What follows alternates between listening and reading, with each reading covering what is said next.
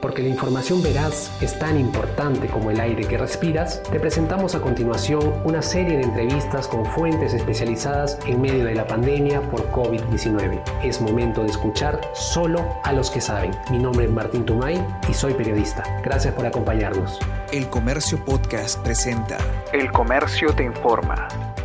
Hola amigos del comercio, ¿qué tal? Muchísimas gracias por acompañarnos. Hoy día eh, vamos a tocar un tema muy delicado quizás. Eh, quiero dedicar este programa, este espacio, ese Te Informa, que ya lleva más de 200 ediciones, quizás a, los papás de este pequeño que falleció en el Parque Roma, de la, urbanización Roma en el Cercado de Lima, eh, para que encuentren, espero, fortalezas, fuerza para poder superar este difícil momento y seguir adelante, ¿no? Es, indispensable cuando nosotros, los periodistas, tenemos la misión quizás de, poner foco en las situaciones que hay que mejorar, es indispensable la situación de los parques, quizás para, para tomar en cuenta, para que las autoridades tengan en cuenta que estos lugares de, donde se reúnen familias enteras, tenemos que tenerlas con la mayor, lo, mayor cuidado posible. Para eso me acompaña el comandante general del Cuerpo General de los Bomberos, el señor Larry Lynch. ¿Cómo se encuentra, comandante? Eh, buenas tardes. En realidad, gracias a Dios, mejorando de salud, pero también con mucha pena y mucha tristeza por no haber podido salvar a este niño de dos años, cuatro meses, José Robles, que cayó a un pozo con una profundidad de 51 metros eh, y que en el último metro y medio de este pozo había pues agua, ¿no? En el cual este niño al caer prácticamente murió ahogado, ¿no? Comandante, eh, antes de iniciar la conversación, yo sí quiero eh, expresarle, eh, saludamos su recuperación al COVID-19, saludamos que usted haya salido vencedor de esta batalla. nosotros emitimos una, quizás te enviamos fuerzas cuando nos enteramos de que usted estaba luchando contra esta enfermedad. Ahora le comunico nuestras, quizás nuestros saludos porque ya venció la enfermedad y se encuentra eh, camino ya a recuperarse totalmente, ¿no? Por ese lado sí quiero dejarlo, dejarlo claro. Y nada, sobre el hecho este tan trágico de este niño de dos años en, el parque de la urbanización Roma, eh, algo que no se tiene claro todavía, este, este pozo, usted bajo la, lo que usted ha visto en, en rescates, ¿había visto algo similar anteriormente? ¿Es un pozo quizás que usted considera eh, era para regadío, era, no sé, ¿qué, qué opinión tiene usted al respecto? a ver, le explico algo. Eh, en este lado del centro de Lima, eh, en el lado de Roma, y, por la, y por la misma avenida colonial, o hoy día este, R.O. Benavides, tenemos nosotros que por ahí habían canales de regadío anteriormente, hace mucho, ¿no? Esto, no sabemos si este es un canal de regadío o era un pozo que habían estado trabajando anteriormente para succionar agua, porque al costado de este pozo de 51 metros de profundidad hay otro pozo a 2 metros eh, que tiene 110 metros de profundidad trabajados por Sedapal. Eh, lo que sí nos preocupa es, eh, no es el primer niño que fallece al caer a un pozo, también hay otros niños que han caído a canales de regadío y muchas veces este, la influencia del agua los ha llevado hacia otro lado si no hemos rescatado a 100 metros, 200 metros de, del lugar de donde cayeron, ¿no? Lo que sí nos preocupa es que eh, en los parques, como en este caso de la organización Roma, esto, haya un pozo sin una tapa. Entonces, sí este, hay alguna dependencia de alguna institución que tiene la responsabilidad de verificar los parques y jardines, eh, para que no ocurran estos hechos, ¿no? El que habla también a veces sale con su nieto a los, al parque a, darles una vuelta, a pasearlos, porque esto es recurrente ir a un parque. Pero lo que no debe ser posible es que tengamos un, pozo o un hueco este, que no esté tapado, que no esté, si es un pozo que tiene mucho tiempo atrás, ni siquiera sellado, para evitar este tipo de, accidentes fatales como la de este niño de José Robles, ¿no? Entonces, acá eh, yo pienso que en algún momento alguien tiene que determinar quiénes son los responsables de esta situación. Comandante, y sobre, exactamente sobre este parque de la urbanización Roma, ¿usted tiene entendido si hubo algún llamado sobre esa misma situación antes para los bomberos? ¿Hubo alguna emergencia similar o no se registra, no se ha registrado? No, no se ha registrado. Este, este es un llamado. Anteriormente hemos registrado en la Avenida Colonial, al frente de la Unidad Mirones, en la parte del costado de la, de la vereda, hay un canal de regadío que todavía está vigente, pero que está eso tapado, ¿no? Ya hace muchos años. Pero ahí, todavía persiste un canal de regadío que es de 50, 80 eh, centímetros de profundidad, y eso lo hemos visto mucha gente cuando hemos transitado por esa zona de la vía. Esto, esto es primera, eh, primera vez que en, Organización Roma nos llaman para un tema de esta situación. Cuando han llegado los bomberos, esto, al, inclinarse hacia el pozo, este, ellos han tenido comunicación con el niño. Esto, de manera inicial, eh, el niño lloraba, el niño en algún momento hablaron con él, este, quería que lo sacaran el niño, y después ya se perdió totalmente la comunicación con el niño. Cuando he llegado, es más, este, en ese momento he solicitado todos los recursos logísticos del cuerpo de bomberos para rescatar a esta criatura, que vinieran de cualquier lado, de cualquier punto de, la ciudad de, de Lima Callao, para poder darle todo soporte y rescatar a esta criatura. Porque es una criatura de dos, años, cuatro meses que está en la plenitud de la vida y que perderlo pues este, nos causa una desazón.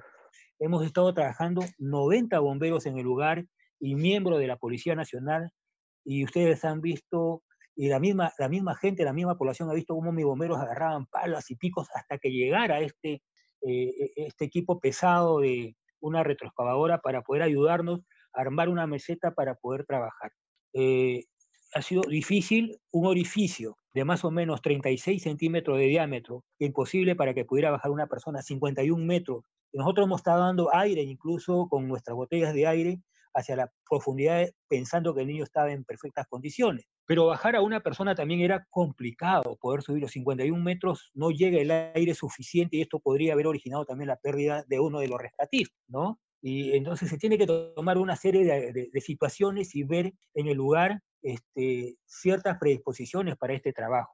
Llegó mi equipo especializado de USER en algún momento, pensamos hacer una excavación igual de 50 metros de profundidad al costado de este pozo, pero con una abertura mucho más grande para que pueda ya bajar un, los rescatistas y después hacer otro, otra perforación hacia donde estaba el pozo y poder rescatar a la persona, como en algunos casos lo hemos hecho, no solamente en Perú, ya en Ventanilla hace mucho tiempo lo hicimos en los humedales de Ventanilla y esto también en, otros países que en algún momento hemos eh, recurrido o hemos eh, estado para poder ayudar en el caso de Ecuador, en el caso de Bolivia, ¿no?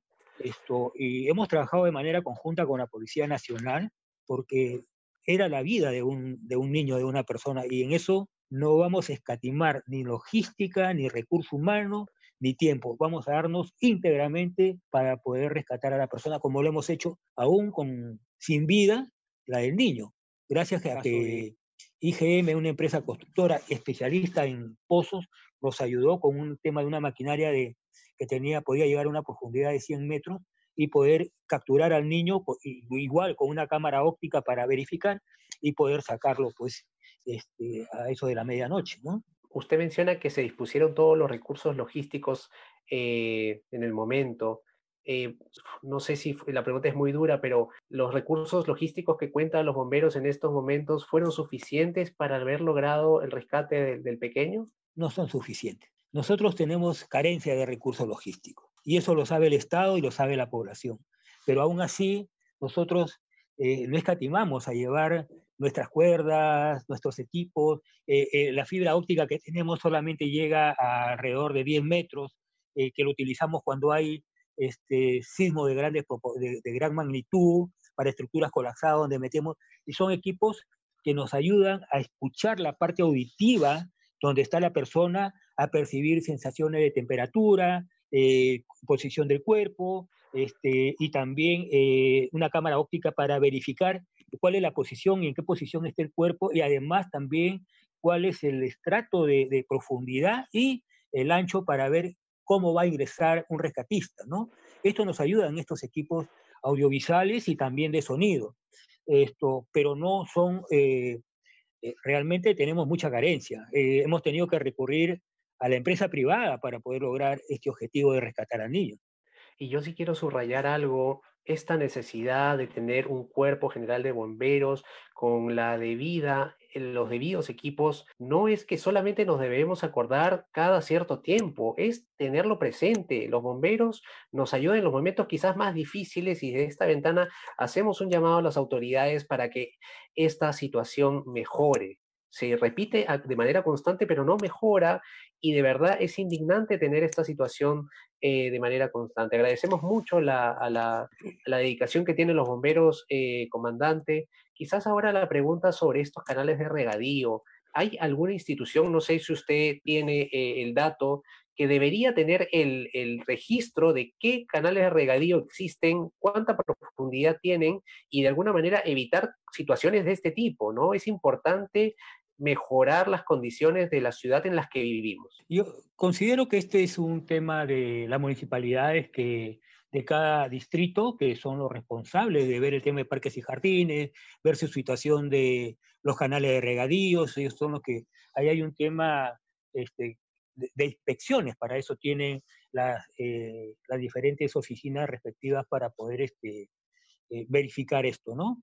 Y yo quiero retornar un poquito al tema anterior en cuanto a presupuestos. El Cuerpo de Bomberos eh, hoy día es una institución cívica, tenemos una intendencia de bomberos que se encarga, el Estado le da un presupuesto para poder trabajar en bomberos. Sabemos que en los últimos años han habido problemas eh, por el tema coyuntural, cómo se manejan los, los dineros para poder gastar, tienen, hay muchos candados, muchos problemas.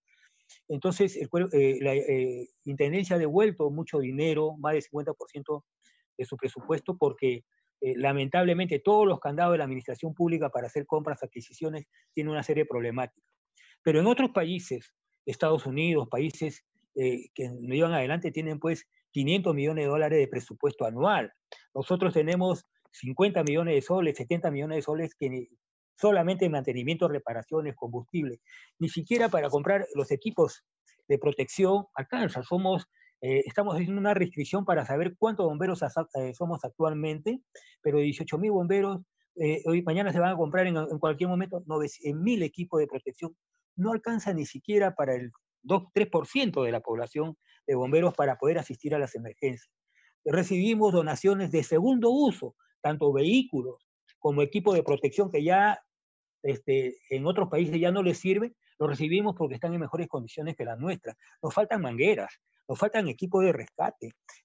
no estamos muy lejos de un sismo de gran magnitud. ¿Cómo vamos a poder responder a, esta situación? Como habrán visto este día, eh, el día que hemos estado rescatando a este niño, 100 bomberos ahí tratando de hacer todo.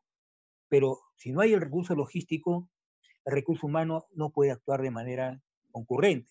Es como que si yo no tengo todos los elementos para hacer una entrevista, puede estar un buen periodista, pero si no hay el recurso logístico, no vamos a poder hacer un reportaje de, una manera eficiente para que llegue a la población en general. Entonces, es un tema de reflexión que tenemos que hacer. Yo como comandante general encargado, pues pongo un tema de reflexión al Estado, porque cuando llegamos al Ministerio de Economía y Finanzas, siempre nos recortan, siempre nos dicen esto no puede ser, esto no es, y no saben, nosotros atendemos emergencias todos los días las 24 horas del día, los 365 días del año. En esta pandemia hemos estado ahí de primera línea, atendiendo también este, cuestiones COVID, atendiendo nuestras emergencias. No hemos parado. Más de 650 bomberos infectados se han recuperado y han vuelto a regresar a sus compañías, a sus estaciones de bomberos para seguir saliendo de emergencia. Mejor dicho, a pesar del temor ante este COVID, seguimos ahí en la línea. Igual el que habla. Entonces, esto, ese, es un tema de reflexión. Y en cuanto a esto también, eh, de lo que hablamos de, los pozos, de los canales de regadío, también hay otro problema grave. Este, nosotros tenemos todos eh, eh, los conductos de agua que tienen sus llaves principales que están en las veredas, ¿no? que también son tapitas pequeñas. Muchas veces hay gente que los roba, hay, hay tapitas que ya se deterioraron y se levantan. Y lamentablemente también si hay una persona que está caminando distraído, si es que esto no está este, tapado con, sus tapas que les corresponden, pueden meter, eh, eh, introducir el pie y si bien es cierto, se van a fracturar o se van a, van a tener una mala caída que también puede originar la muerte.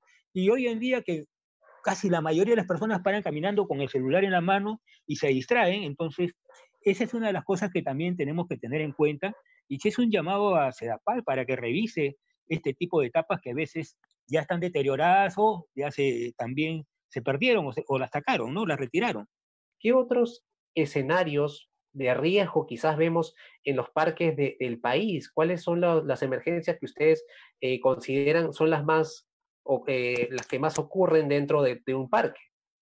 Bueno, normalmente, como le explico, casi en todos los parques, en muchas ciudades del país, hemos tenido nosotros llamados por este tema de rescatar esto a niños y muchas veces adultos también, porque a veces hay, hay este, pozos que realmente las tapas son mucho más grandes y a la hora que uno pasa y a veces distraído o porque también crece la maleza, el gras y tapa esta, e, e, estos huecos, estas perforaciones, entonces no nos damos cuenta y de repente cuando ya estamos, este, nos está tragando este, este pozo, este hueco, ¿no? Y han originado muchas muertes de niños y creo que acá hay un tema de llamado reflexión a las autoridades competentes a nivel nacional para que hagan una revisión de los parques, porque es ahí donde confluyen la mayoría de niños. Normalmente los padres siempre llevamos a un parque para que se distraigan los niños, se distraigan pues con la parte verde de un parque y, se puede originar un accidente fatal como el que hemos tenido el día domingo. Y creo que este es un llamado a la reflexión. Lamentablemente hay algo que tenemos que decir. Tiene que pasar algo para que comencemos a tener un tema de reflexión. Mientras no pasa, todo fluye y todo sigue igual tiene que haber un sismo de grandes proporciones, de, gran magnitud, o tiene que haber un accidente de fuga de gas de, donde origine una serie de situaciones para que en ese momento las autoridades comiencen a tomar este, conocimiento de esto. Pero después, ¿qué pasa? Nos olvidamos. Entonces, acá sí hay un llamado de atención, creo, porque lo que tenemos que evitar es eso. Si bien es cierto, trabajamos de manera conjunta con las autoridades, eh, Ministerio Público, municipalidades, Policía Nacional, bomberos, con Ministerio de Vivienda. Considero de que cada institución debe tomar sus medidas mediáticas para poder este, no tener este tipo de cosas, ¿no? Eh, deja una familia en desgracia totalmente. Y después que pasó, ya pasaron las lamentaciones. Y, y, yo creo que acá sí es un tema de reflexión para comenzar a hacer un tema de verificación. Ahora que todavía estamos en un tema de pandemia donde todavía no sacamos mucho a los niños, a los parques, para poder hacer verificar y que todas las municipalidades, si les corresponde, o autoridades, comiencen a verificar sus parques para evitar nuevamente un tipo de accidentes como este, ¿no? Yo sí quiero resaltar lo que usted menciona, ¿no? No hay necesidad de esperar a que ocurra una tragedia para tomar acción. necesitamos tomar acción de inmediato en todo sentido, ¿no? Y más si es nuestra seguridad, las de nuestros hijos. Eh, comandante, ahora sí quería tocar el tema de la pandemia. Justamente escuchaba a la ministra Massetti que decía, ¿no? Esto es una guerra eh, fuera de lo común porque somos del, al mismo tiempo somos soldados y somos el enemigo, porque podríamos, como usted dice, contagiarnos o contagiar a las otras personas que están a nuestro alrededor. Eh, comandante, ya finalmente vemos esta situación complicada en, el país por el tema de, la pandemia. ¿Cómo, ¿Cómo trasladar quizás algún mensaje para la gente que se siente desesperada al no encontrar camas UCI, atención en los hospitales? ¿De qué manera ustedes, asumo que les llegan llamadas a ustedes, de qué manera ustedes manejan ese tipo de llamadas? ¿Cuál es la respuesta que le dan a las personas? Entiendo que ustedes no, no, no cubren el tema de emergencias por coronavirus, pero quería saber cuál, es el manejo que tienen cuando las personas llaman al 116. Bueno, a ver, cuando llaman al, al 116 de los bomberos, esto, y la verdad, eh, muchas de mis ambulancias también están fuera de servicio porque han estado constantemente atendiendo. Nosotros eh, tuvimos una conversación con, con Salud y con Minsa en que ellos se están dedicando a la atención de los pacientes COVID y nosotros íbamos a ayudarlos en el traslado de sus pacientes que no tienen COVID, pero que hay que trasladarlo, pues una parturienta, una persona que hay que sacarle una tomografía o unas placas y llevarlo, trasladarlo de un lado a otro, en eso nos comprometían. Y esa es la parte que estamos trabajando y además el tema de los incendios y los accidentes, que sí vamos de manera recurrente y en muchos casos es por eso, que a veces en accidente encontramos pacientes con COVID y nuestro personal ha sido infectado, ¿no? Esto, pero aún así eh, lo hacemos. Eh, cuando llaman a la central de bomberos y no hay un tema, y que, porque ellos dicen, hemos llamado, no nos responden, y, y nosotros nos comunicamos con, con SAMU o nos comunicamos con MINSA, eh, o con otro tipo de ambulancias para que hagan el traslado correspondiente, le damos esa cobertura para que los puedan atender y puedan trasladar. Eh, cuando no es un tema COVID o es un tema de caída, fractura, un tema, inmediatamente van las ambulancias que tiene bomberos disponibles para poder atender. Pero una de las cosas, como yo digo, eh, para evitar este tema de llegar a esta situación tan difícil de una cama UCI o entrar a un hospital, apenas uno tiene, siente los síntomas, creo que hasta los mismos médicos lo dicen, ¿qué cosa tenemos que hacer? Tomar como medida preventiva las acciones como si fuera un COVID, los medicamentos que ya están, la citromicina, prednisona, que creo que está establecido entre un tema ya colegiado dispuesto por el MINSA bajo una estructura, ¿no? Para evitar llegar a estas condiciones tan difíciles porque a veces las personas dejan que vaya pasando y llegamos cuando ya nos está faltando el aire, ¿no? Y tocamos la puerta y, tenemos que ver que una cama UCI eh, que está copada, atrás de ello deben haber 50 personas más necesitando una cama UCI. Están con oxígeno este, sentados en una silla de ruedas o sentados en una silla porque no hay forma de poder atenderlo. El, el, el oxígeno también ha creado un tema complicado. Los hospitales tienen, pero el abastecimiento muchas veces de acuerdo a la demanda y a la cantidad de personas que están internadas, pues han complicado ese tema del oxígeno de poder darle eh, o proveerles a todas las personas que necesitan este oxígeno. Entonces, creo que acá está, como ya lo dije hace unos momentos, eh, tomar las medidas preventivas antes de llegar a este proceso. Igual lo estamos haciendo con los bomberos. Hacemos una prueba rápida que está, se están haciendo a los bomberos, inmediatamente encontramos a una persona que sí ha salido positiva, lo aislamos ya sea en la villa o en su casa y atendemos también a su familia y se le da la medicación que corresponde con los médicos de bomberos como medida preventiva que la ivermectina, como le digo, este, la eh, y todo lo que corresponda para poder contrarrestar a que esto este, vaya a más y pase el proceso de los 15 días y salga pues con bien y evitar esta situación. Y lo otro, vuelvo a repetir, creo que aquí es algo que, es recurrente, pero tenemos que decirlo, el lavado de manos, la mascarilla, el metro y medio de distancia como mínimo, si hay zonas aglomeradas de personas, no estar este, porque de repente ahí está toda la carga viral y eso no va a originar que nos contagiemos, ¿no? Y, después vienen las consecuencias y lo primero que siempre eh, decimos son las autoridades no nos están atendiendo. Y creo que eso depende primero de uno, ¿no? Muchas gracias por habernos escuchado y ya saben, la buena información es poder. Esto fue El Comercio Podcast.